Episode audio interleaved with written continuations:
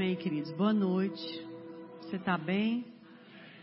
Esse é o dia que o Senhor criou para que nós nos alegrássemos nele, um dia de paz, de bênção, de graça, um dia em que a boa mão do Senhor está sobre nós. Amém?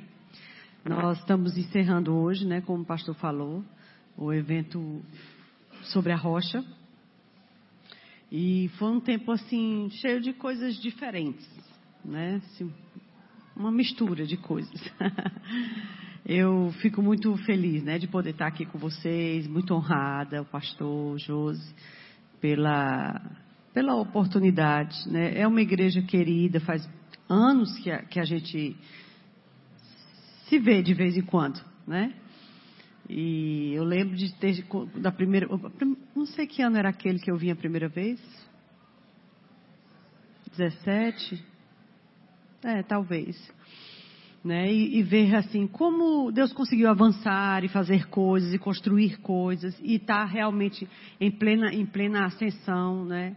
Ele tem mesmo um plano, queridos, de nos fazer aumentar e prosperar e avançar e, e alargar tendas e trazer pessoas e socorrer o aflito e fortalecer o já nascido de novo. Então assim a igreja ela tem muitas vertentes ela é o esteio da verdade, ela é o baluarte da verdade. A igreja deve ser mesmo essa torre levantada num lugar onde todo mundo possa olhar para ela e ela ser o exemplo de vida para todo mundo, para toda a sociedade. É isso que é também a igreja. Amém? E pensando sobre o que, que a gente poderia conversar hoje. É, existem tantas possibilidades, né? Mas uh, eu queria que a gente abrisse, por favor, em 1 Pedro, capítulo 5.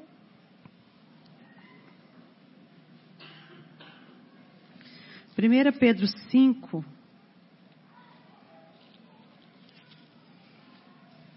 versículos, um, cadê? A gente pode ler a partir do 5.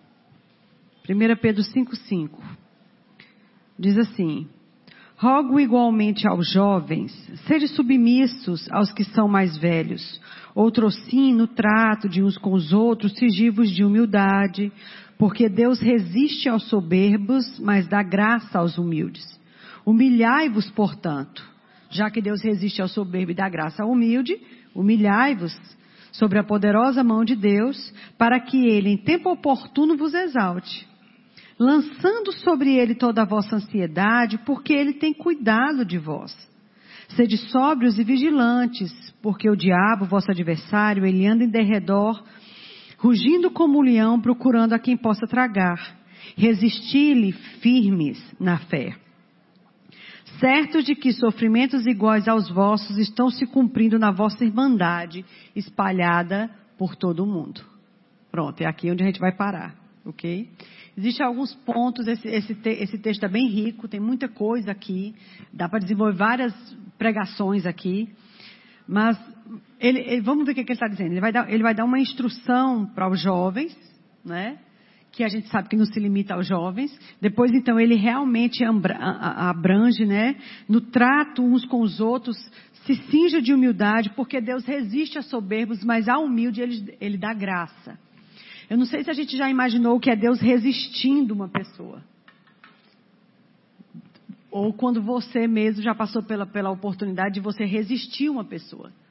A pessoa quer estar tá perto, a pessoa está por ali e você resiste ela. A pessoa às vezes quer desenvolver algum tipo de relacionamento, alguma conversa e você resiste ela, você evita ela. Ela vem para um lado, você vai por outro, resistindo aquela pessoa. É interessante, amado, imaginar Deus resistindo uma pessoa é uma coisa séria. Amém? E ele deixa bem claro que tipo de pessoa é essa que Deus resiste. Ele diz o soberbo, o orgulhoso, aquele que se acha melhor do que todo mundo, aquele que acha que tudo que ele faz é muito bom. Entende? Aquele que pisa outras pessoas, aquele que não se cinge de humildade. Diz que Deus resiste a essas pessoas. De fato, a Bíblia diz, se não me engano, em Provérbios, que a soberba ela precede mesmo a queda. Amém? A soberba precede, ou seja, ela vem antes da queda. Essa questão de soberba e orgulho é uma coisa muito severa. Foi exatamente isso que fez Lúcifer se tornar Satanás. Foi esse tipo de ganância, de não se ser grato com o que ele já era, porque ele era um querubim da guarda ungido, era o mais alto, a mais alta patente angelical, não faltava nada para Lúcifer. Inclusive em Ezequiel 28 descreve a sua beleza, a sua formosura, quão radiante ele era, quão poderoso ele era, não faltava nada para Lúcifer. Mas a Bíblia diz que ele não se contentava, ele queria ser como Deus, sentar no trono de Deus. E diz que ele dizia consigo mesmo: Farei o meu trono nos mais altos céus. Essa questão de altura, né, de estar acima de todo mundo. E aí, com base nisso, né, deixando claro que Deus resiste aos soberbos, mas dá graça aos humildes, ele diz que nós devemos nos humilhar diante da potente mão de Deus para que a seu tempo ele nos exalte. Essa questão de humilhar-se, ele não disse, ore para que um anjo venha e te humilhe. Ore para que o seu pastor te ajude a se humilhar. Não, ele diz, a gente se humilha. Ele diz que nós baixamos o pescoço. Nós baixamos a cabeça para Deus. A gente se quebra, a gente se baixa para Deus. A gente cede para Deus. É interessante porque ele está dando, amado, esse conselho para cada um de nós, né? deixando bem claro que é porque Deus resiste ao soberbo que parece que a gente precisa fazer uma manutenção. Me parece uma manutenção que tem que ser feita de tempos em tempos para garantir que eu estou me mantendo humilhado diante da potente mão de Deus. Se humilhar diante da sua potente mão, descer, ceder. A Bíblia diz: não pense de si mesmo além do que convém, mas pense segundo a medida que Deus repartiu com cada um. Não pense de si mesmo além do que convém. Essa, eu acredito que nós, especialmente nós verbianos, não nós o corpo de Cristo, mas nós verbianos, a gente realmente precisa fazer essa manutenção de humilhar-se para Deus. Amém? De ceder para Deus. Humilhar-se quer dizer despojar-se, tirar todas as desculpas, todas as, as, as suas razões, mortificar as suas razões, as suas desculpas, ceder para Ele, dar a Ele a honra que é dele, uh, ver quão pequeno a gente é e quão quanta necessidade a gente tem dele. Eu acredito que esse, esse se manter humilde para Deus, ele transparece na forma como a gente ora, na forma como a gente se posiciona no culto, na forma como a gente se posiciona para com as coisas da vida, entendeu? Se mantendo humilhado, sabendo, amado, que a gente só está em algum lugar porque Ele colocou, a gente só é alguma coisa porque Ele ajudou. Não é a nossa sabedoria, não é a nossa inteligência. Claro que houve um esforço, claro que há o esforço, amém? Mas a gente precisa entender que se Deus Ele tira de nós a Sua graça, nada sobra, nada sobra. Humilhai-vos diante da potente mão de Deus. E é interessante porque isso é seguido de uma promessa, para que a seu tempo ele vos exalte. Olha só, nem precisaria, amado, dessa exaltação. Mas ele é tão bom que vai além. Ele garante: se eu me mantenho humilde para Deus, com certeza, no tempo oportuno, ele me exalta. A gente só tem que ter cuidado, porque isso não é uma moeda de troca. Ah, se eu me humilhar, então vou ser exaltado, então deixa eu me humilhar aqui, porque eu estou bem a, a desejoso de ser exaltado. Está errado também. É uma consequência. E ele não diz que é uma coisa que vai acontecer sempre, toda hora, diz que vai acontecer em tempo oportuno, quando houver uma necessidade. E essa exaltação, para que a seu tempo ele vos exalte, nem sempre é com a leitura que a gente está fazendo. Sei lá, o que, que seria exaltação para você? Sei lá, ganhar muito dinheiro, ser chamado na frente aqui, receber um, um convite para pregar, uma promoção no trabalho, não sei, aparecer na televisão, receber muitos likes no seu, nas suas postagens, não sei. O que, o que seria exaltação para você? Às vezes, a nossa forma de ler a exaltação é diferente da de Deus. Você entende, queridos? Se sobressair e sair bem de uma aflição e de uma angústia que poderia ter te matado, eu acho que isso é uma exaltação. Não é? ter sido, sei lá, atropelado, assaltado, internado, ter pego uma doença difícil e conseguir sair daquilo ali sem, sem, sem sequelas, eu acho que é uma grande exaltação. Ter vivido situações difíceis com os filhos, que parecia que seria irremediável, e no final das contas deu tudo certo, eu acho que é uma boa exaltação.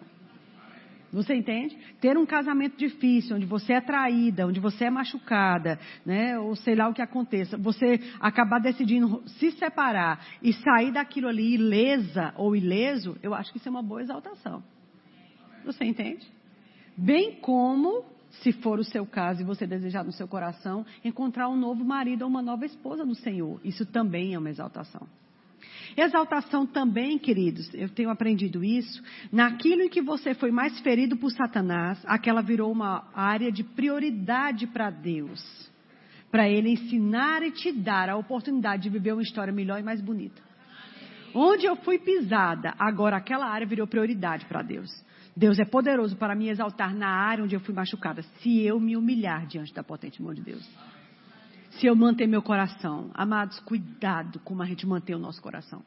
A Bíblia diz sobre tudo que você deve guardar, guarde seu coração. É dele que procede as saídas de vida. Esses conselhos para a hora da aflição, eles vêm do nosso coração. Nosso coração é o nosso espírito, né, o nosso homem interior. Ele funciona como um depósito. A questão é que às vezes a gente não tem colocado nada lá dentro, mas quando precisa quer sacar. Como tira alguma coisa de uma conta vazia? de uma conta que não tem nada, rapou a conta. Você entende? Então, assim, eu realmente tenho que ter coisas no meu bom depósito, que é o meu coração. Eu tenho que encharcar o meu coração da palavra. Eu tenho que encharcar o meu coração de experiências vividas com Deus, de exercício da fé diária. Eu tenho que encharcar o meu coração de comunhão com Deus. E quando eu precisar, eu tenho de onde sacar aquilo. Porque do coração procede as saídas de vida. Sobre tudo que deve guardar, guarda teu coração. Amém, queridos? Esse, essa exaltação ela tem várias formas de se manifestar. Nem sempre vai ser como a gente está pensando que vai ser. De qualquer forma, ela acontece. Amém? Mas na, na sequência ele diz: e também lançando sobre ele toda a vossa ansiedade. Ele não disse a maioria da ansiedade, a grande parte, aquelas mais difíceis. Ele diz toda a vossa ansiedade, porque ele tem cuidado de vocês. Queridos, eu vou te dizer uma coisa, assim, realmente deixar essa ficha cair de verdade, de que Deus é um pai bom, que olha a sua vida e cuida de você pessoalmente, tem que deixar de ser boas palavras aqui no púlpito e ser uma realidade de vida para cada um de nós. Eu realmente preciso entender que Deus é meu pai, que eu não estou sozinho, Ele é tudo que eu tenho. Na verdade, eu vou te dizer, Ele é pai, mas ele é também, ele se, ele se manifesta, ele te abraça, ele te cobre do que você precisa que ele seja para você. O que você precisa que Deus seja para você? Ele, ele, ele, te cobre com essa lacuna específica, cercando essa lacuna específica. Você entende? Ele é pai, mas ele também se manifesta como mãe, se precisar. Ele também se manifesta como marido ou como uma boa esposa, entre aspas, entenda, se precisar. Eu estou falando de lacunas, vazios interiores, que Deus é poderoso para preenchê-los. E entrar e cobrir toda a área vazia e deixar aquela área sarada. Você entende? O que que você e eu precisamos que Deus seja para nós? Às vezes, sei lá, você é uma pessoa solitária, não desenvolveu laços, não tem amizades leais a quem você pode contar. Então talvez essa seja a lacuna. Deus é poderoso para ser seu melhor amigo. Sua melhor amiga, seu best friend, amado. Deixa Deus ser o que você precisa que Ele seja. Agora eu vou dizer uma coisa: sem desenvolver um relacionamento pessoal, eu não, eu não vou sair do lugar. É, é uma coisa minha. Eu preciso ver Deus como uma pessoa íntima minha. Ele, ele, ele quer ser íntimo meu. Logo que eu nasci de novo, eu nasci de novo com 16 anos e fui para. Comecei a ir para minha igrejinha lá, era uma igrejinha em Fortaleza chamada Igreja Evangélica da Fé. Era uma igreja, graças a Deus, era pentecostal, tinha uma boa palavra. O pastor lá não era batizado no Espírito Santo, mas também ele, ele, deixava quem quisesse falar. Ele dizia assim: se você precisa, tudo bem. Eu não preciso, mas se você precisa, está tudo bem. Era bem engraçado o jeito dele. Era um senhor, era um querido, né? Eu sou muito grata, pastor Marcelino, ele foi maravilhoso. Dentro da minha igreja havia muitos jovens. E havia um grupo específico que foi crescendo ao longo do tempo, que era um pessoal mais que tinha mais desse grupo de jovens, né? Mais sedento, mais faminto, né? E eles é, descobriram a palavra da fé e começaram a ler os livros de Kenneth Reagan. Quem liderava esse grupo era Natan. Algumas pessoas conhecem, né? Aqui na igreja, pronto. Então Natan realmente ele me discipulou. E nós nos reuníamos para orar e para ler os livros. Na verdade, só tinha um livro, por exemplo, o nome de Jesus, só tinha um livro. Nós nos reuníamos todo sábado à tarde, lá no fundo da casa de Natan tinha um, um ambiente lá que ele criou. E de quatro da tarde nós nos reunimos e queríamos a gente sair dali de dez da noite. Ninguém parava para jogar, ninguém parava para comer uma pizza, a gente não ia assistir um filme. Era lícito? Era. Eu até sinto falta, porque a gente deveria ter tido isso, porque a gente era tudo jovem, era nosso direito. Mas a gente era. A gente tinha uma cabeça tão diferente e a gente tinha tanta fome e tanta sede que até aquilo que é lícito para um, um ajuntamento de jovens cristãos a gente não fazia. Eu digo a você, aquele período ali, essa é a minha experiência, aquele período ali deu a base para ser quem Deus sabia que eu ia ser lá na frente. Eu não sabia, mas ele sabia. Então, sobre entrar num período de oração e passar duas, três, quatro horas, eu sei o que é porque vivi. Janaína, você vive isso hoje? Não. Deveria. Mas vivi naquela época. Eu, eu, eu, experimentei de tempos de oração em que você entra, por exemplo, num período de adoração, aquilo ali vai evoluindo, entra num período de intercessão, aí se intercede ali, sei lá, uma hora e vinte, aí agora já muda, já virou outra coisa. Você está entendendo? E depois a gente entra então numa oração de consagração em que ela é pessoal, é a sua vida diante de Deus. Eu sei o que é estar em níveis de oração que você não sente vontade de ir no banheiro, você não tem noção de tempo, de espaço, de calor, de frio. É uma coisa que você vai subindo, subindo e transcende a linha do que é natural. É muito interessante. Mas isso se dá pela, pelo costume de ficar neste lugar de oração. E eu não estou falando de lugar físico, estou falando de lugar espiritual. O costume de ter intimidade. Você entende? Amado, deixa eu te dizer, os aguilhões da carne, eles puxam com força, mas existem aguilhões do espírito também. A carne, ela prende com força, mas o espírito também sabe prender. A questão é quem a gente vai deixar mais forte aqui na história. Quem eu decido alimentar e quem eu decido matar de fome. É uma decisão minha. Você entende? Quando eu e você nos inclinamos mais para as coisas do espírito, um aguilhão, o que eu digo assim, um aguilhão que eu quero dizer é, é uma força de atração começa a me puxar para essas coisas, para que elas aconteçam cada vez mais. Entende? E quanto mais eu dou a Deus, mais eu quero dar. E quanto mais tempo de oração eu tenho, mais eu quero ter. E quanto mais eu leio, mais eu quero ler. E começa a vir uma fome, uma sede de conhecer Ele. Você quer devorar a Bíblia. Você quer conhecer um evangelho todinho num dia só. Você quer ler Mateus todinho num dia só. Essa fome essa sede, ela precisa manter-se em nosso coração.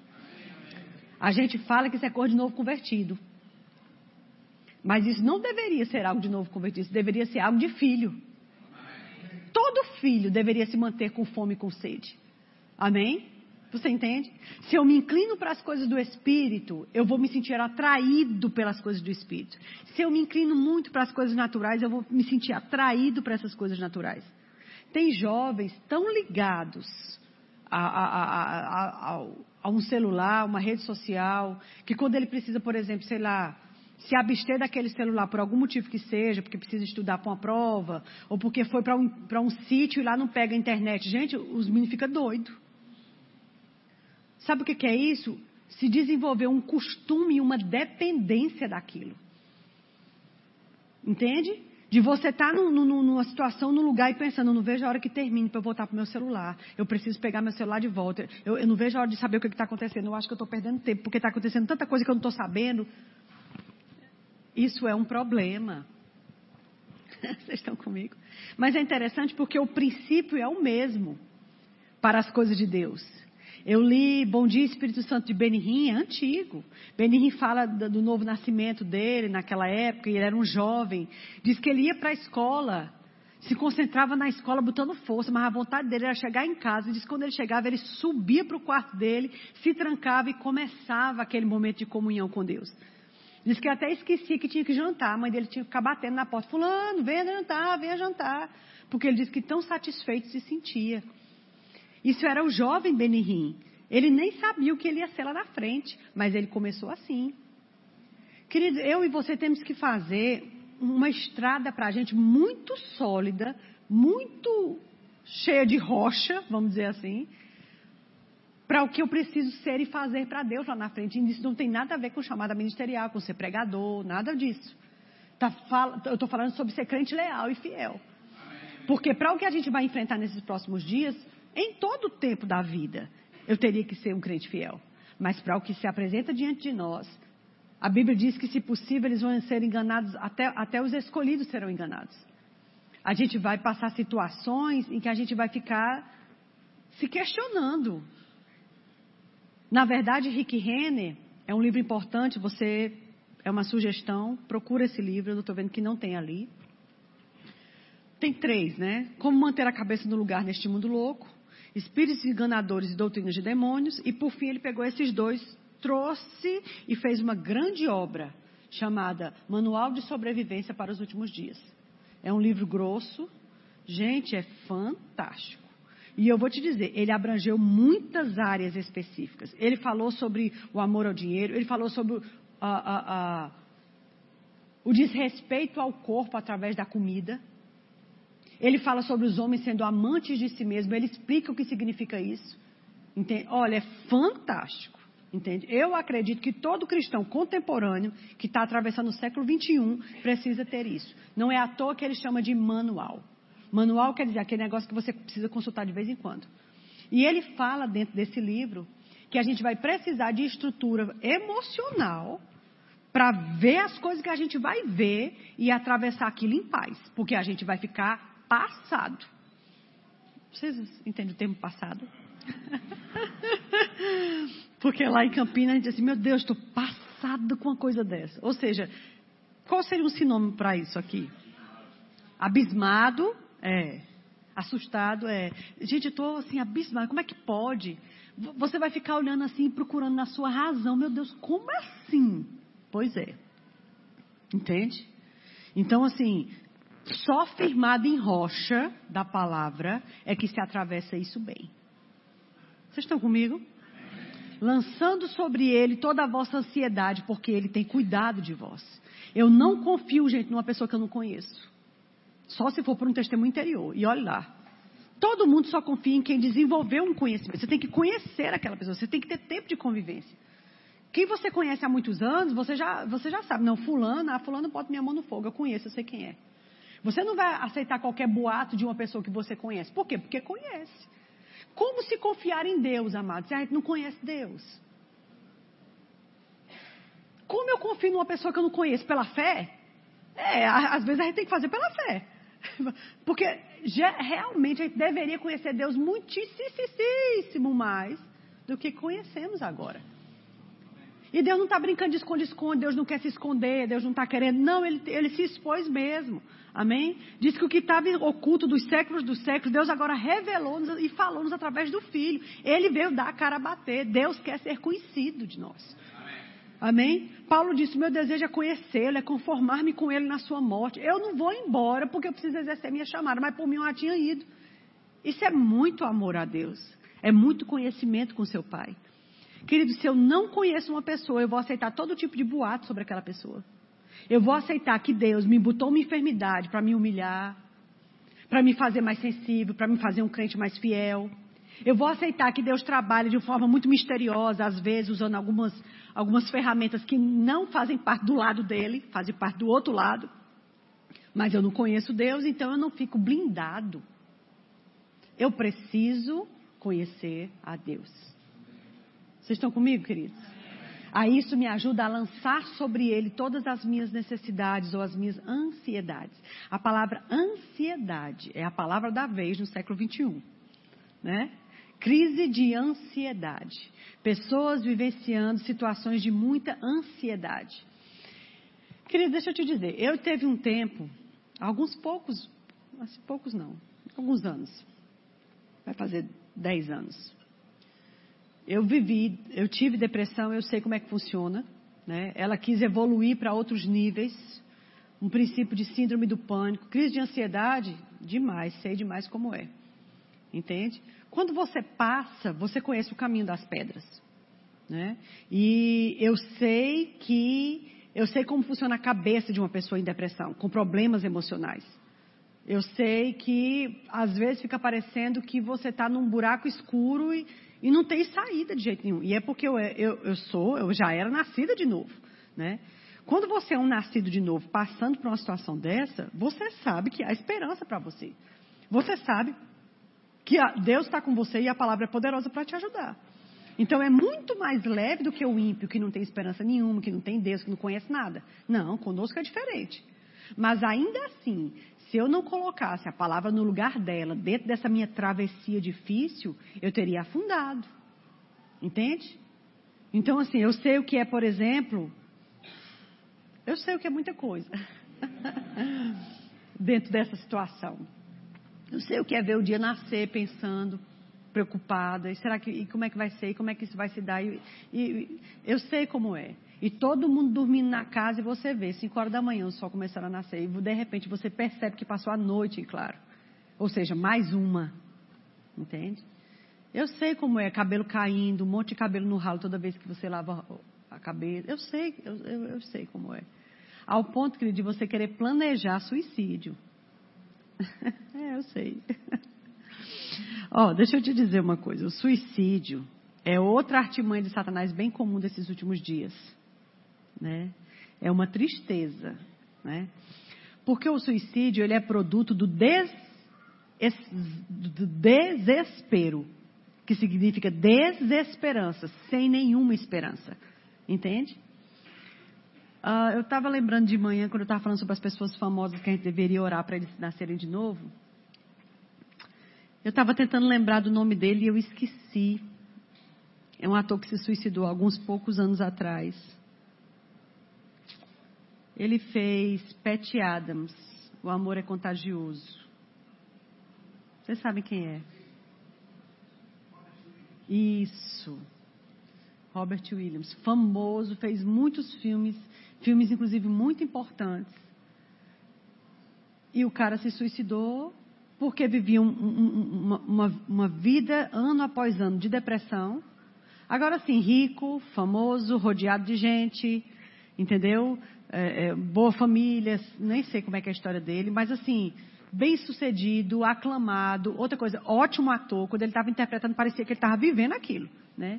Eu não sei você, assim, porque eu gostava muito de cinema antes. Você olhava no olho dele, ele já podia, estar sorrindo no, no, papel. Você via aquele fundo de tristeza no olho dele. E de repente o cara se suicidou. Tem uns dizeres dele que de repente sai por aí nos Instagrams que diz assim: ninguém que está ruim finge, estar bem. Parece que é uma coisa assim. Ninguém que está ruim não, ninguém que está ruim finge, finge estar ruim. A gente finge que está bem. Eu, eu, fico pensando, querida, assim, como Satanás trabalhou ao ponto de conseguir. Como é que Satanás trabalha ao ponto de conseguir levar uma pessoa a dar cabo da sua vida? Na verdade, a gente precisa entender que isso não é uma coisa que acontece de repente. Isso é um produto de um processo que com certeza vem acontecendo. Entende? Geralmente, quem vai se suicidar não avisa que vai.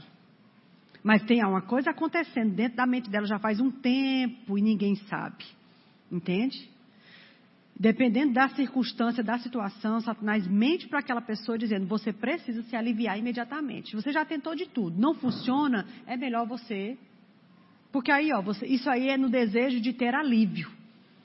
E quando a pessoa começa o processo de suicídio, seja ele como for, às vezes pulando de um prédio, ou amarrando uma coisa, né? seja o que for, às vezes tomando um monte de remédio, deitando e começando o remédio a fazer efeito, seja como for, cortando, sei lá, as coisas feias do, do mundo. Quando o processo começa, a menos que ele seja instantâneo, como tiro, por exemplo, mas quando é uma coisa que vai acontecendo gradativamente, nos primeiros minutos ou segundos em que aquilo, aquele processo começou, a pessoa já está arrependida de ter feito, mas ela geralmente não tem mais como voltar. Quem pula de um prédio, por exemplo, ele não tem mais como voltar, já pulou. Você entende? Quem se amarra aqui e, e derruba a cadeira e fica pendurado, ele, ele quer descer dali, mas agora já foi, o processo já começou. É uma coisa que acontece muito rapidamente. Você entende? Não o processo, o finalmente da coisa. E Satanás convence a pessoa que aquele é o único caminho para ela ter alívio. Isso significa que ela já vem sendo perturbada já faz tempo. Ela vem sendo assediada, machucada, maltratada na cabeça dela já faz tempo.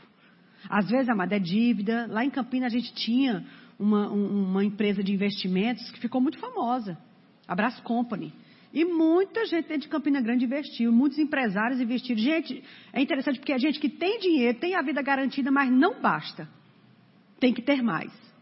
E aí, vende casa, vende carro, coloca nos investimentos. Essa empresa saiu com o dinheiro de todo mundo, ficou muita gente no prejuízo. E um grande empresário em Campina que tem uma loja de, de calçados, muito conhecida em Campina, ele, ele se suicidou e deixou um monte de dívida para a família.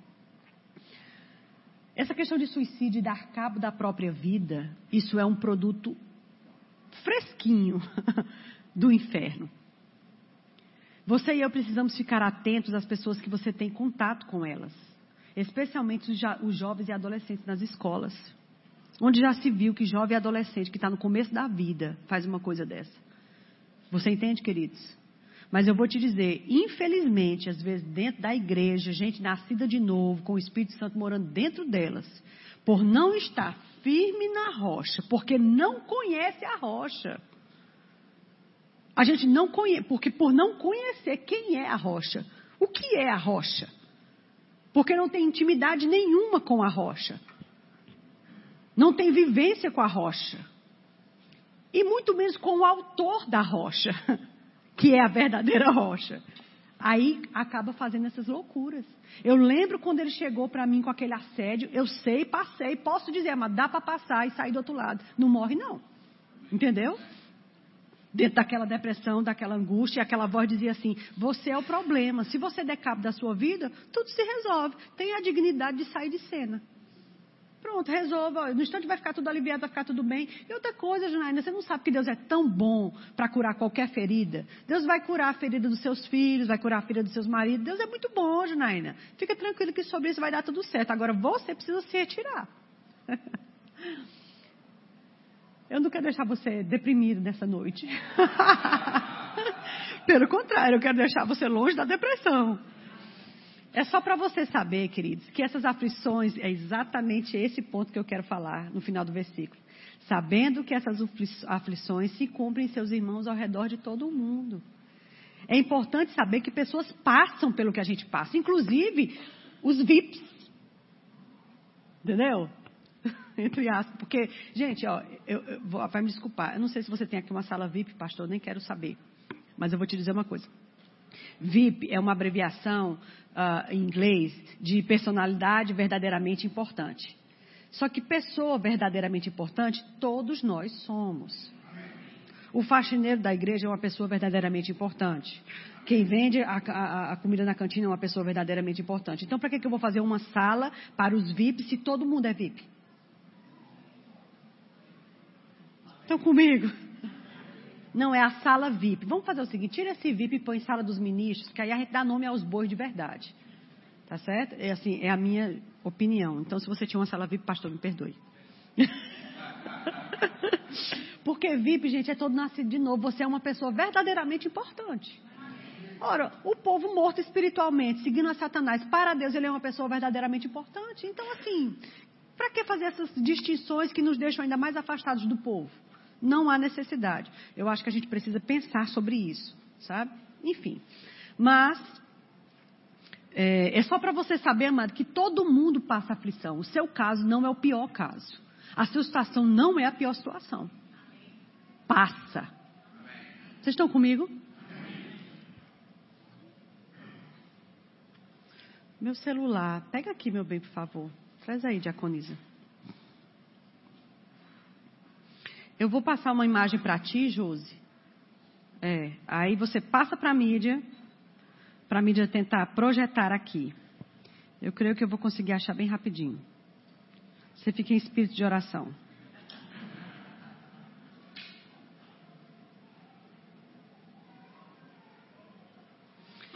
Eu quero Tá aqui. Ok.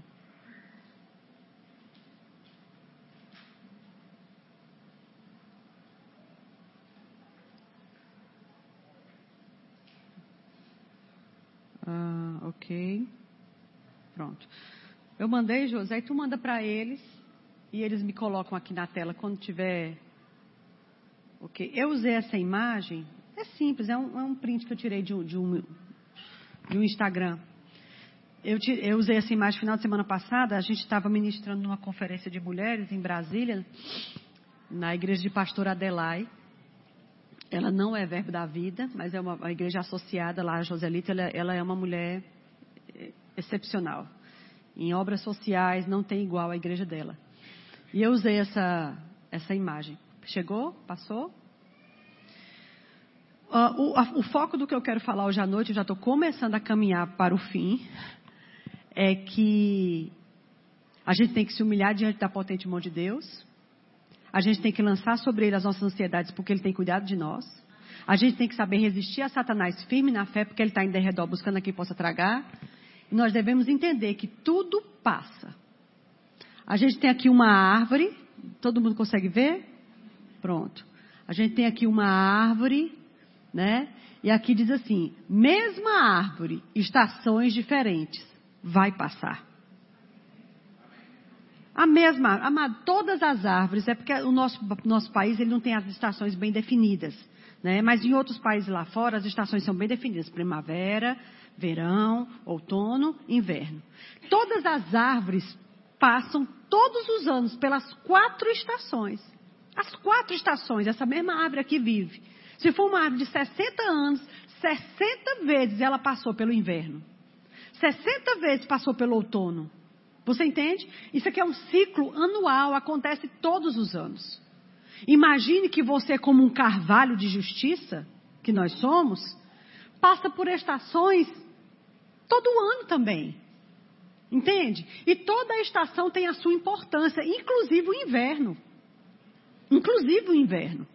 No inverno é frio, parece solitário, só que no inverno as pessoas ficam mais dentro de casa, é o tempo que se gasta mais tempo com a família, é o tempo que se aquece, é o tempo que se fazem coisas juntos. O inverno é necessário para renovar a terra, para refrescar a terra, porque todas as outras estações são quentes. O verão, a primavera, o outono, o outono começa a esfriar um pouco, mas ainda tem muito sol. O inverno, ele tem o seu lugar, ele é necessário. Entendeu? O frio, a chuva, perder as folhas no outono, é necessário troca de folhas. Todo mundo quer muito a primavera, é linda a primavera, mas ela é uma só da estação. Falta três. Queridos, tudo vai passar. Você e eu não precisamos ficar nessa, nessa angústia a vida toda. Você e eu não precisamos ficar nessa dor a vida toda. Isso precisa passar. Mas quem decide o tempo em que eu vou atravessar essa, essa estação, nem é Deus, sou eu. Às vezes eu tenho que decidir que esse, essa dor do meu inverno, ela precisa acabar. Tá bom, já está completando já o período. Tem que entrar em outra coisa. E eu não sei se você já observou, mas logo em seguida do inverno vem o verão. é, é, aliás, desculpa, primavera. Primavera, verão, outono, inverno. Primavera, verão, outono, inverno. Quer dizer que em seguida do inverno vem primavera? Olha que coisa interessante. E o ciclo começa todo novamente. Então, assim, depois de um grande inverno, por frio que tenha sido, vem flores nascendo. Vem flores nascendo. Agora, amado, eu preciso ter dignidade, sabe? Levantar a cabeça. Eu preciso ser firme emocionalmente. Eu preciso conhecer minha rocha. Eu preciso estar firme nessa minha rocha. Porque senão eu não vou resistir ao diabo. Quando a Bíblia diz assim: sujeitai-vos, pois, a Deus, e resistir ao diabo, ele fugirá de vós. As pessoas querem usar o, o, a parte B do versículo. Não, eu vou resistir ao diabo. E a Bíblia diz que ele tem que fugir de mim, certo? Mas antes dele fugir de mim, a Bíblia diz: sujeitai-vos a Deus. Eu me sujeito a Deus, eu amo Deus, eu busco Deus, eu respeito Deus, eu obedeço Deus. Aí eu tenho moral para dizer ao diabo para ele sair e ele correr de mim. As pessoas, amadas, gostam de poder. Todo mundo quer ter poder. Você viu o que eu falei? Eu só, eu só comecei a dizer, em nome, e o bicho já saiu. É. Oh, meu Deus.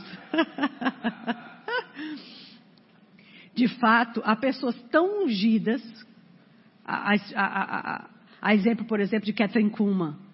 Ela era tão ungida que ela entrava no subsolo do, do estádio onde ela ia ministrar, e só porque o carro dela entrou no subsolo, as pessoas já começavam a sentir a presença de Deus. E pessoas começavam a, a cair chorando, se arrependendo, confessando pecado, dizendo que queria Jesus. Ela não tinha aparecido na plataforma ainda, ela não pegou em microfone nenhum ainda. Aí você pode dizer, vixe, que mulher poderosa. Ela é poderosa, ou foi, porque ela estava na rocha. A questão, gente, é a rocha. Pode botar minha rocha agora ali. Grave esta imagem para você lembrar da, que a vida é assim. A vida de todo mundo é assim, inclusive dos VIPs. Amém? A vida de todo mundo é assim, gente. Ó, tudo vai passar, as estações estão lá para ser vividas. Tira o melhor de cada época da vida, porque não vai voltar mais. Você entende?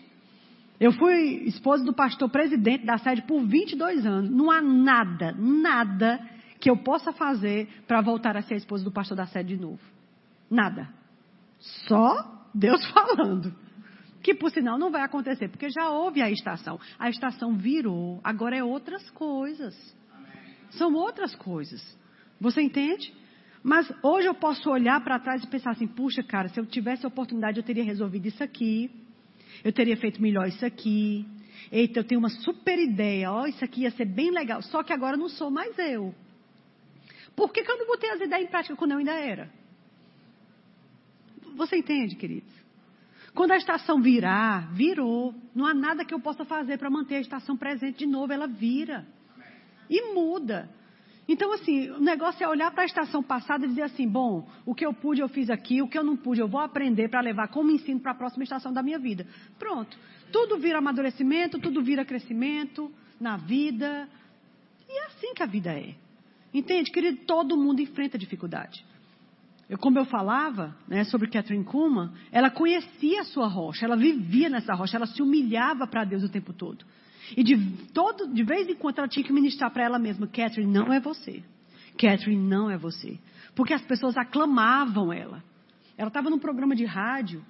E no programa de rádio, sei lá, não sei se era diário ou se era semanal, não sei. Era um programa que ela já fazia há um tempo. E ela comentou que quando ela estava chegando na, na, na, estação de rádio para fazer o, o programa, passou no lugar e a meia calça, a meia fina dela rasgou. Quando, te, antes, quando terminou o programa, tinha um monte de gente na porta da, da, da, da rádio trazendo meia fina para Catherine Kuma. Porque ouviu que a meia, dela, a, a meia de Catherine Kuma rasgou, vamos comprar uma meia agora. Só que centenas de pessoas tiveram a mesma ideia. E quando terminou, tinha um bolo de, de, de meia calça para Catherine Kuma usar. Né? Isso é interessante, porque isso fala do nível de, de respeito que aquela mulher conseguiu adquirir. De gratidão, inclusive, das pessoas. Porque quando você é um instrumento de Deus para abençoar as pessoas, as pessoas são gratas a você. E isso é altamente bíblico. A questão é como se manuseia isso. Né? A gente falou sobre isso ontem, inclusive sobre o profético. Mas é, é, é, ela tem que tratar com ela mesma e entender: ei, não tem nada a ver com você. Catherine, não é sobre você. É sobre ele. O que atrai as pessoas para alguém nesse sentido é o divino. É o divino que faz a diferença no humano. Tira o divino e só fica o humano. Humano por humano, amado, ninguém quer não, porque a humanidade está cheia. As pessoas querem o divino. As pessoas querem a centelha do que é sobrenatural. Amém? Eu digo a você, queridos, para aí você termos moral com Satanás, você tem que estar na rocha. E eu digo a você, a gente vai precisar de ter muita moral nesses últimos dias. A gente vai ver muita palhaçada. A gente vai ver muito amostramento de Satanás. E outra coisa, querendo se infiltrar dentro da sua casa, dentro da sua vida, com seu menino. Entendeu? Dentro do, das suas finanças, dentro do seu trabalho, dentro da sua estabilidade emocional. Querendo trazer doenças que não era para estar tá lá. Que, que você não fez nada para aquilo chegar. Que não é um princípio quebrado, é, uma, é um dardo inflamado. Resistir ao diabo firme na fé. Ele não disse firme na placa do verbo da vida. Ele não disse firme na convicção de pastor Márcio Bernardino, ele disse firme na fé. Que fé? A sua própria. Eu preciso ter a minha, você precisa ter a sua. Amém? Eu sei, amado, que é densos dias de trevas. Parece que todos os demônios se reuniram só para ofender você naquele dia. E você batalhar durante a, a, a noite, vamos dizer assim. Amém. ah, eu estou finalizando. Eu queria que você abrisse comigo no Salmo 94, por favor.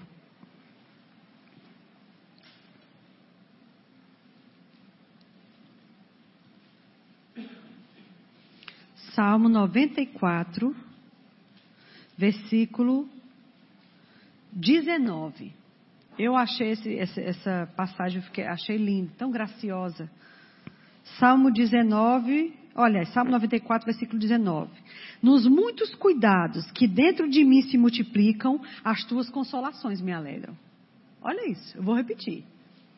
Nos muitos cuidados que dentro de mim se multiplicam, as tuas consolações me alegram a alma. Nos muitos cuidados. Queridos, há muitos cuidados. E esses cuidados dentro de nós ficam se multiplicando. E são cuidados lícitos. E ele diz que nos muitos cuidados que dentro de mim estão se multiplicando todo dia, a tua, o quê? As tuas consolações me alegram a alma. Ser consolador é uma das faces do Espírito que mora dentro de nós. Ele está aí para te consolar na tua aflição. Ele está aí para te socorrer e te estender a mão na necessidade específica que você tem. Querido, você não está como batata na areia. Porque batata você não cultiva, não. Você deixa ela crescer, que ela fica crescendo lá. Não, não, não, não, não, não. Você é filho. Você é filha. Deus tem responsabilidade com você e comigo. Mas, Janaína, parece que Deus não está me vendo bobagem. Essa frase é de gente que está querendo ser vítima. É, isso não é bíblico. Deus vê você. Deus nota você. Deus sabe o que você está passando. Deus sabe o que você está pensando. Ele sabe o que você está vivendo. E se ele sabe, por que, que ele não faz nada? Existem alguns princípios para que você entenda que Deus está fazendo alguma coisa. Inclusive, pode ser que Ele está fazendo e você não está enxergando. Porque a gente precisa aprender a ser grato a Deus por coisas mínimas da vida. Parece que quando a gente vê uma pessoa numa situação inferior a nós, a gente entende que realmente a gente está sendo é muito abençoado. Não é, queridos? Então, assim, não, não, não, não, não se iluda. Deus batalha as suas batalhas. Deus é a sua companhia para sempre. Tenha paciência, vai passar. E aquilo que não te mata faz você mais forte, você sai melhor do outro lado. Agora você precisa ter perseverança. A gente precisa ter paciência. A Bíblia diz: porque necessitais de paciência, para depois de ter feito tudo segundo a vontade de Deus, você possa finalmente alcançar a promessa. Amado, você vê que Deus nunca abandonou as pessoas fiéis e leais. Nunca abandonou. Amém? Você lembra quando Paulo estava no navio naufragando? Não sei se um dia você já entrou no navio. Ou que tipo de embarcação você já, já entrou na vida. Eu e João, a gente teve a grande honra, meu Deus, ô oh glória, de ganhar um cruzeiro. No ano de 2016, nós fizemos um cruzeiro. Os irmãos se juntaram e deram esse cruzeiro para nós. O cruzeiro costeava a Europa. Ele saía nada mais nada menos do que Barcelona. ele saía de Barcelona e ele fazia assim, ele passava a noite navegando e atracava. Então você dormia num lugar, acordava na França. Dormia acordava na Itália. Entende? Era desse jeito que foi feito.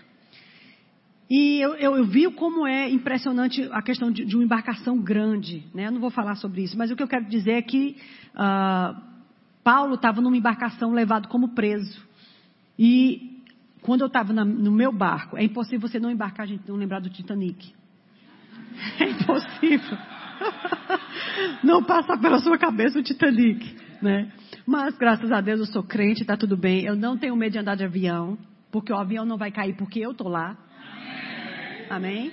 Pode até ser que alguém ali mereça morrer, mas como eu tô lá, salvou-se todo mundo só porque eu tô lá. E se algum dia acontecesse e morrer todo mundo, quem fica vivo sou eu. Ai, presunção. Não, é porque eu sei quem é a rocha. Eu sei quem é a rocha, eu sei onde eu estou. Amém? E aí, é, uma vez dentro desse navio, eu fiquei lembrando, imaginando como foi difícil o naufrágio de Paulo, quando ele estava sendo transportado. E, e, a Bíblia deixa bem relatado lá em Atos, amados, foi, foi, foi moído ali, foi situação difícil para aqueles homens. Diz que chegou uma hora que eles apostataram da vida. Eles desesperaram da vida. Eles disseram, não tem como a gente sair daqui mais não. Esvaziaram todo o navio, fizeram regras de comida.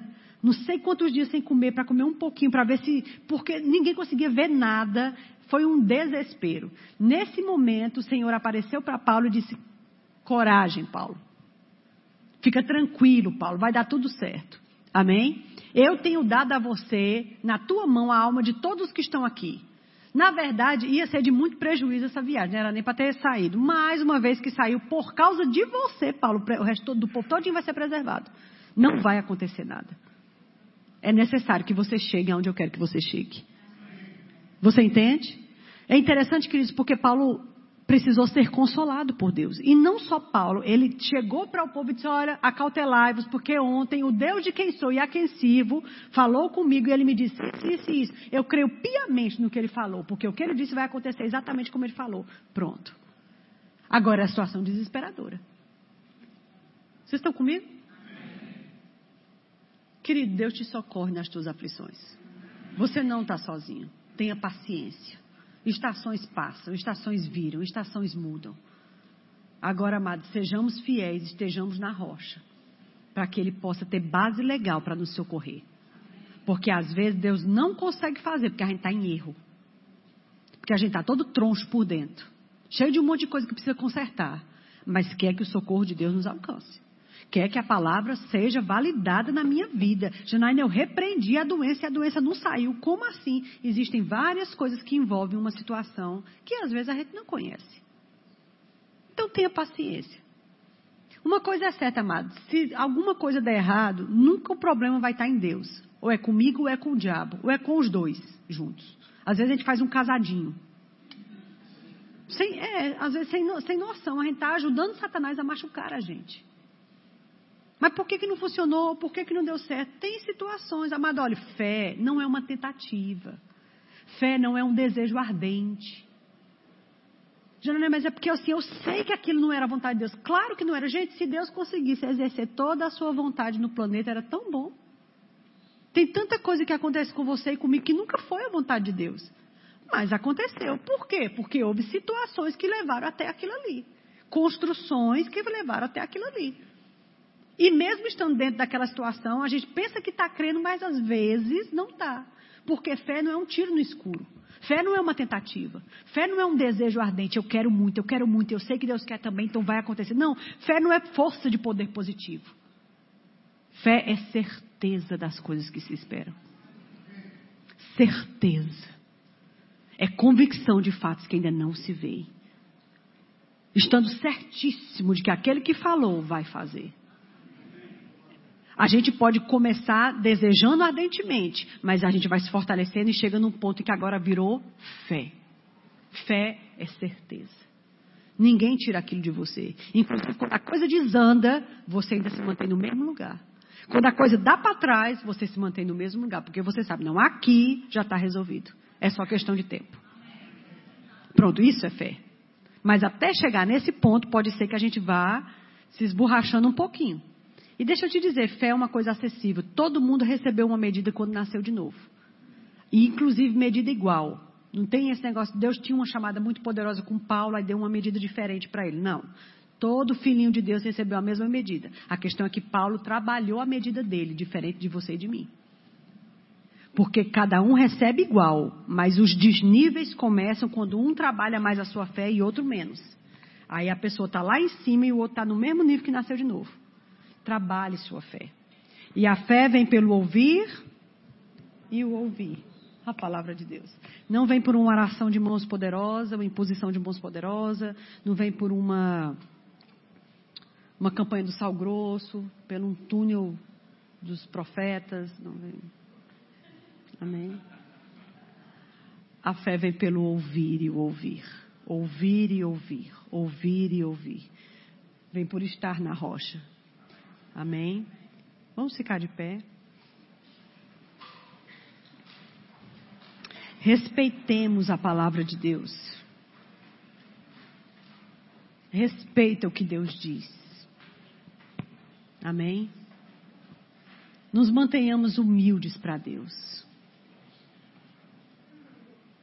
Cede para Deus, baixa a cabeça para Deus. Diz sim, Senhor, certo, tá bom, seu servo ouve. Diga, você quer o quê? Eu estou aqui para me humilhar para você. Eu estou aqui para ceder para você. Sou seu filhinho, sou sua filhinha. O que é que você quer? Deus precisa desse nível de obediência pronta, prontidão de obediência imediata. Amém? Vamos orar. Aleluia. Feche os seus olhos. Se você é batizado no Espírito Santo, você pode orar em línguas um pouco. Aleluia. Deus nos traz assuntos sérios, coisas sérias para chamar a nossa atenção mesmo. Deus nos quer melhores do que o que somos. Ele é o Deus de toda consolação. Lance sobre ele toda a sua ansiedade, tudo que você precisa, tudo que você quer e não tem, toda necessidade que você está tendo e não, não, não vê como resolver. Lance sobre ele todas as coisas. Jesus disse: Venha até mim você que está cansado e que está sobrecarregado. Cansado e sobrecarregado.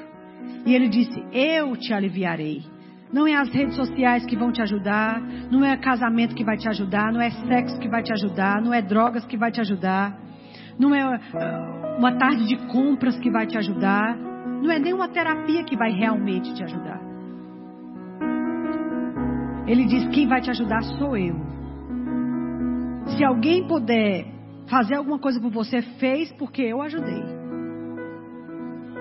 Vem até mim, Traga para mim as suas demandas. Conversa comigo. Chore para mim. Deixa eu ser teu consolador. Faz de mim teu amigo. Eu quero ser íntimo seu. Deus implorando para ser amigo da gente, isso é ridículo. E a gente preferir amizade com qualquer outra coisa, menos com Ele, isso é ridículo. Aquele que se faz amigo do mundo constitui-se inimigo de Deus. A amizade do mundo é inimizade automática contra Deus. Quem a gente está fazendo amizade? O que que a gente está deixando entrar na nossa vida, na nossa cabeça, na nossa casa, nos nossos pensamentos? Senhor, eu realmente me coloco diante de Ti nesta noite.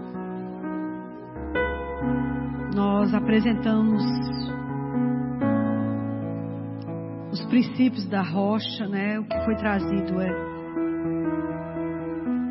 pertence mesmo à tua palavra, faz parte da tua palavra. Nós nós sabemos que precisamos ser filhos melhores para ti. Todos nós, a começar de mim, sabemos que precisamos estar mais próximos de você. Que deveríamos te buscar mais e não estamos fazendo que deveríamos ser mais próximos de você e não estamos sendo, que deveríamos conhecer mais a Bíblia e não conhecemos, que deveríamos ter mais intensidade nos nossos momentos de oração e não temos. Às vezes não temos nem momento de oração. Senhor, nos perdoa. Nos perdoa, Senhor, nos perdoa. Isso explica porque muita coisa não sai do lugar. Isso explica porque muita coisa não está acontecendo. Nos perdoa, Senhor. Para o que a igreja vai vivenciar aí na frente, a gente tem que melhorar muito ainda. Eu concordo e eu acredito com cada um de nós nos esforçando para fazer a nossa parte. Que haja, Pai, um, um despertar mesmo do Espírito, um convencimento do Espírito abrindo os olhos do nosso entendimento e nos fazendo compreender que o crescimento espiritual ele é individual. E eu não preciso de ninguém para fazer minha vida espiritual deslanchar, não. Só depende de mim. Minha intimidade com, com você, Senhor, é minha, sou eu que faço.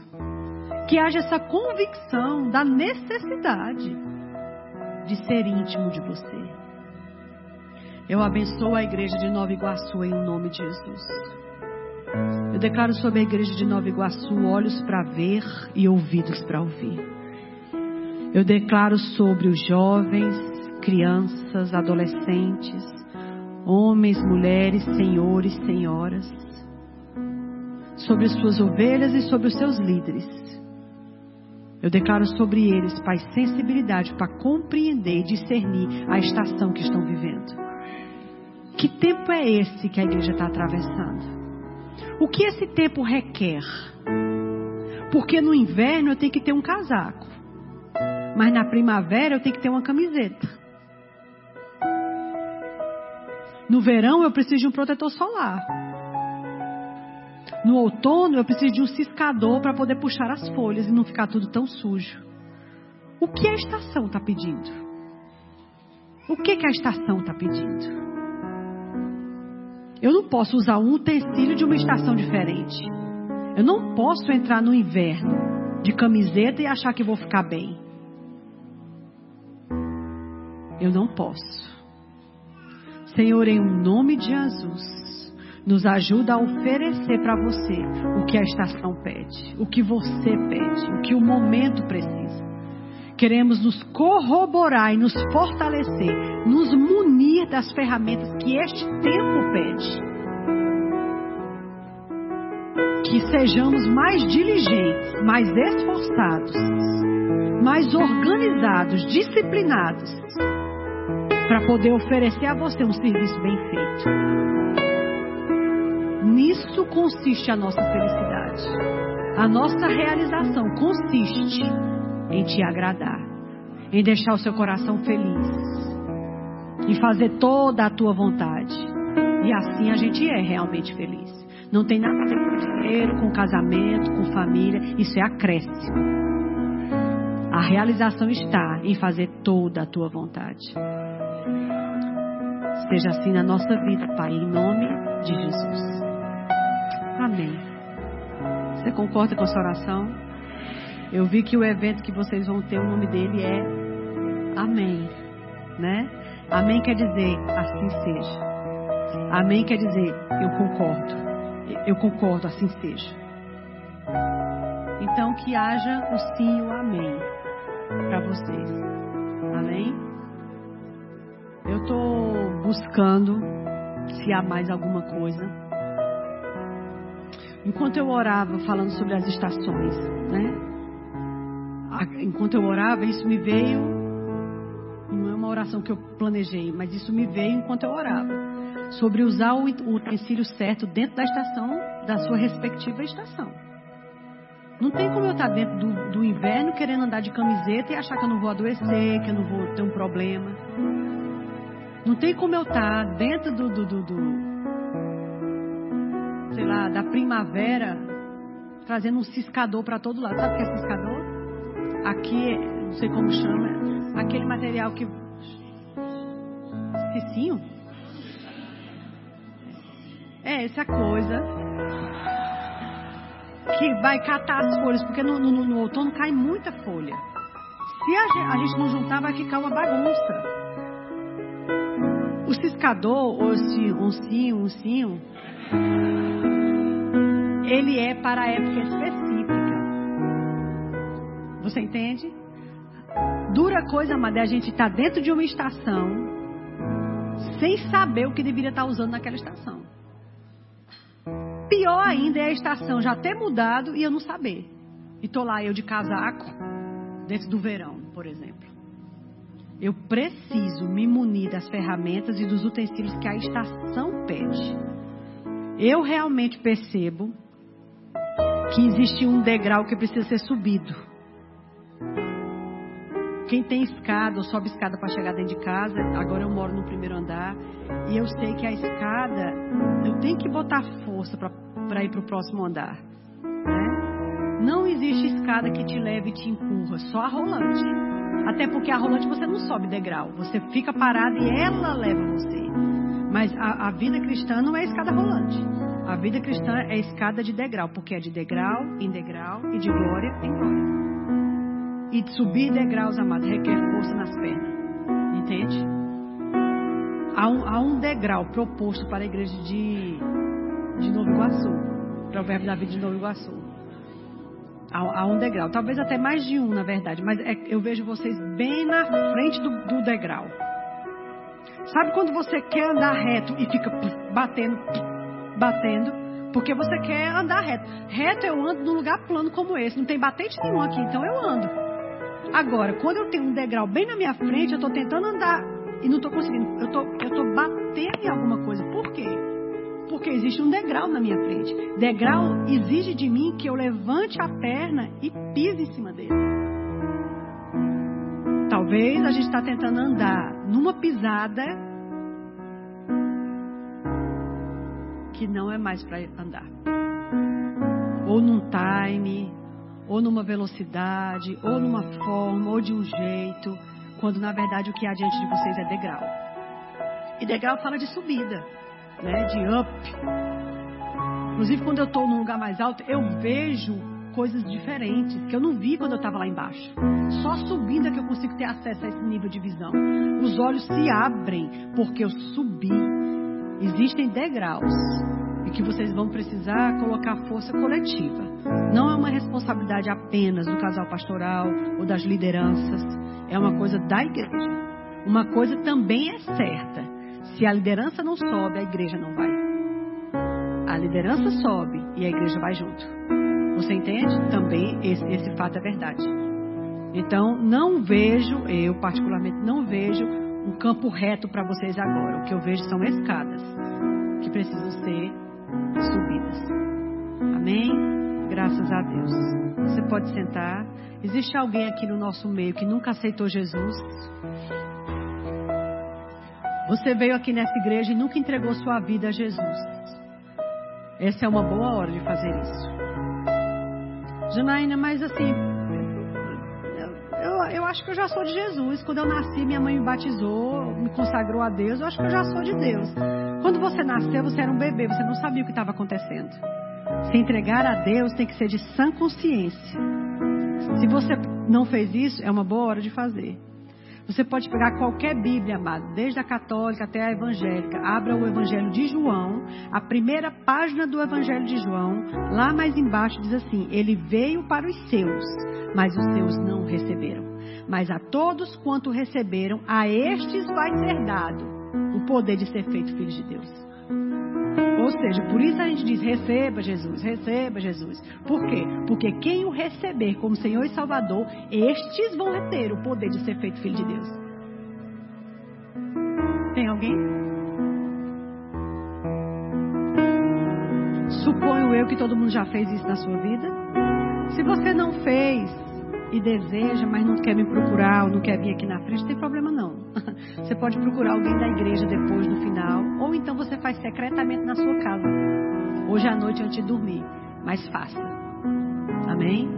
Confesse que Jesus é o seu Senhor e Salvador, Ele é o Filho de Deus, morreu no seu lugar, reconheça que você é pecador e precisa parar de ser um pecador. E aí convida Jesus bem sinceramente para morar dentro de você. Ele vem.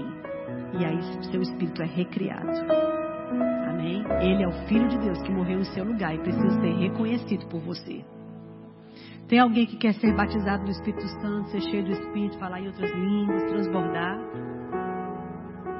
Tem alguém enfermo que quer oração por cura? Você pode ficar em pé onde você estiver. Perto de nove horas não tem ninguém para nada? Temos uma irmãzinha ali, tem uma outra aqui. Ok. Mais alguém? Presta atenção, vocês podem vir aqui para aqui, vocês estão aqui para frente, bem rapidinho. A Bíblia diz que Cristo levou sobre si as nossas dores. Pelas suas feridas, nós fomos sarados. Ele levou sobre si as nossas dores e pelas suas feridas nós fomos sarados. Se ele levou, ele levou. Vez que ele levou, está resolvido. Existem alguns motivos pelos quais a doença ainda chega para nós. Mas se eu tenho uma vida com Deus, se meu coração está limpo de mágoa, resolvido de mágoa, e eu tô, sou uma pessoa obediente, não tem por que essa enfermidade continuar aí, não. A Bíblia diz: sujeitai-vos a Deus, aí você resiste ao diabo e ele foge. Se vocês se sujeitam a Deus, têm uma vida com Deus, o diabo vai ter que fugir. Pode vir mais para cá você. Em o nome de Jesus, espírito de enfermidade sobre o corpo dessa mulher. Eu não sei o que é, nem preciso saber. Eu sei que essa enfermidade tem um nome, mas ela está abaixo do nome que é sobre todo nome. E em nome de Jesus, eu te digo, enfermidade, solta o corpo dessa mulher agora, no nome de Jesus. Nome sobre todo nome. Ao nome de Jesus se dobra todo o joelho, no céu, na terra e embaixo da terra. O Espírito que vivificou Jesus dentre os mortos, vivificando cada parte afetada do corpo dessa mulher e restabelecendo a plena saúde, porque assim foi pago para ser. Assim foi pago para ser. Ela é saudável. O Espírito da paz, possuindo sua alma, sentimentos e emoções, sendo cheia de toda a graça e de toda a fortaleza. Satanás não pode triunfar sobre você. Ele não pode triunfar sobre você. Maior é o que está dentro de você do que o que está no mundo. Oh!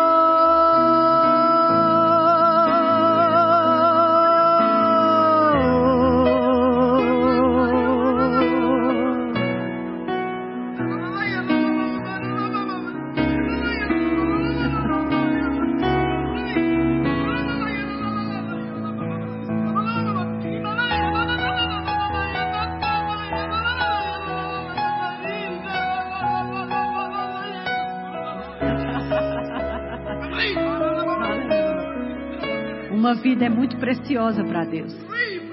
Amém. Seja cheia do poder de Deus. E beba mesmo das águas da vida. Em nome de Jesus. Amém. Aleluia. Em um nome de Jesus, espírito de enfermidade sobre o corpo dessa mulher, eu te dou uma ordem. Encerrou. Sai desse lugar. Cristo levou sobre si as suas dores e pelas suas feridas essa mulher foi sarada. Seja o que for, eu te rejeito e te dou ordem. Solta em nome de Jesus. Ser sarada em nome de Jesus. Aleluia. Amém. oh glória. Querido, ser cheio do Espírito Santo é bom remédio, viu? Amém, pastor. Obrigada. Eu agradeço a vocês por tudo. A gente se vê de vez em quando. Amém? Muito obrigada.